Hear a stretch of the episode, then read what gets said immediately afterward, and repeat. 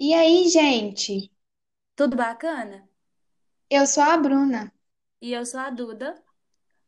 e estamos aqui gravando o nosso primeiro podcast. para um trabalho de escola. Espero que gostem.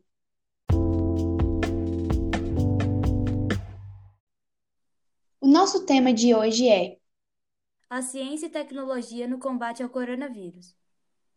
vamos entrar em um bate-papo sobre a pandemia do coronavírus.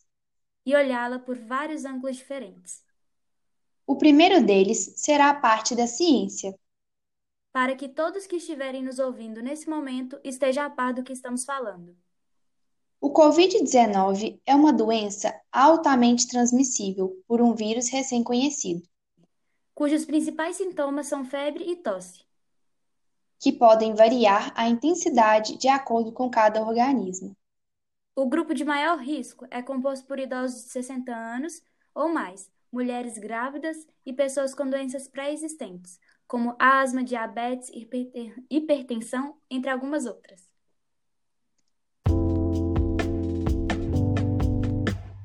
Agora que já estamos todos informados sobre o que é cientificamente coronavírus, Vamos relatar algumas outras epidemias que já ocorreram no Brasil há pouco tempo.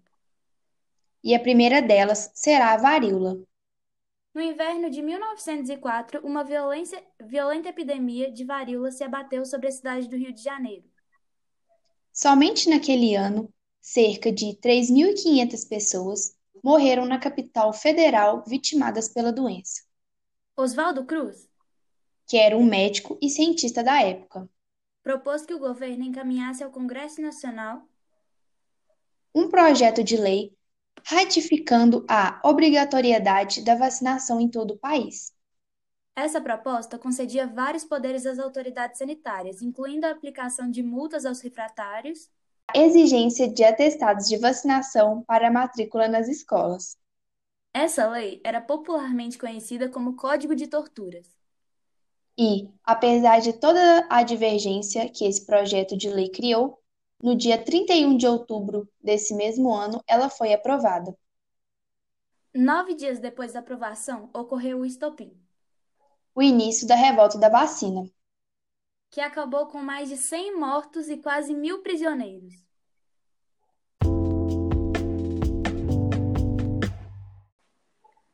A próxima que vamos falar será sobre a peste bubônica, que também ocorreu em 1904.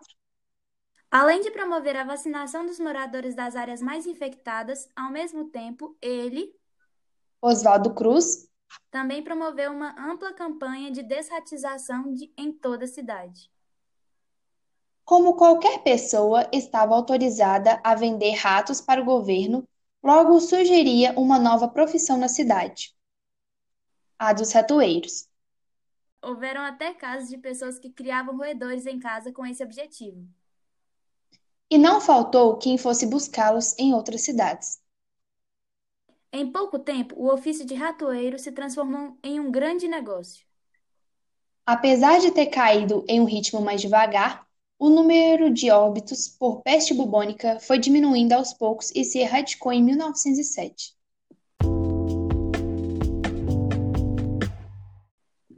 E, para encerrar a parte histórica, Vamos de febre amarela. Em 1902, morreram cerca de mil pessoas com a doença. para eliminar os focos onde os mosquitos se reproduziam, Oswaldo criou as brigadas sanitárias, ou equipes de mata-mosquito, como o povo as chamava.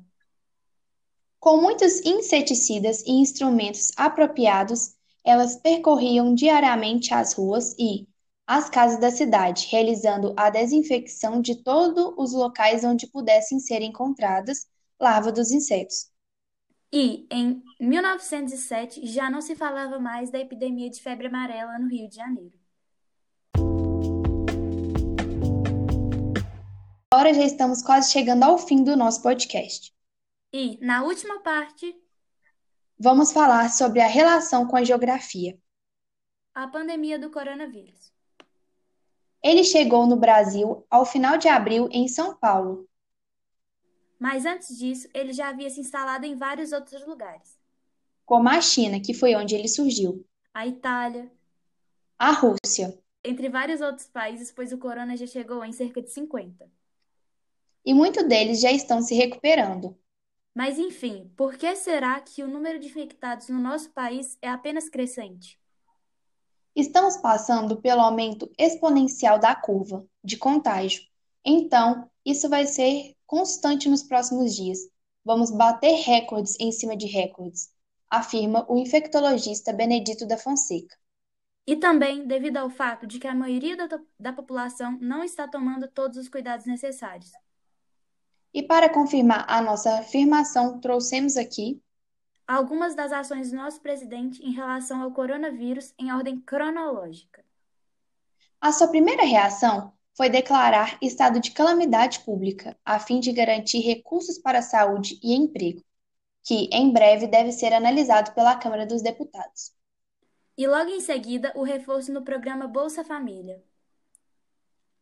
Atraso no recolhimento do Fundo de Garantias, do Tempo de Serviço, FGTS e do Simples Nacional por três meses para reforçar o caixa das empresas. Desoneração de produtos médicos, 24 bilhões para a linha de crédito pessoal, com o intuito de ajudar trabalhadores autônomos, e 48 bilhões para empresas. Socorro à aviação civil, Fechamento de fronteiras, em especial a da Venezuela. influentizar as pessoas sair da quarentena, pois, segundo ele, essas pessoas já iriam morrer mesmo. Estarem presente em manifestações, abraçando, cumprimentando várias pessoas. E não fazendo jus ao que o Ministério da Saúde nos conselha fazer.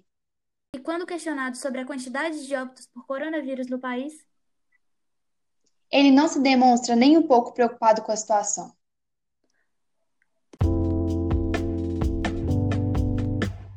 atualmente chegamos ao marco de mais de 100 mil mortos por corona no país. E mais de 3 milhões de casos. Em Minas Gerais, os casos passam de 100 mil. Uma situação muito delicada. Mas, apesar de tudo isso, ainda temos a ciência que vem ajudando bastante no combate do vírus. Fazendo testes diagnósticos cada vez mais rápidos e desenvolvendo a mais sonhada vacina. Há vários grupos de pesquisadores e profissionais da área que estão trabalhando para isso. Fé que vai dar certo logo.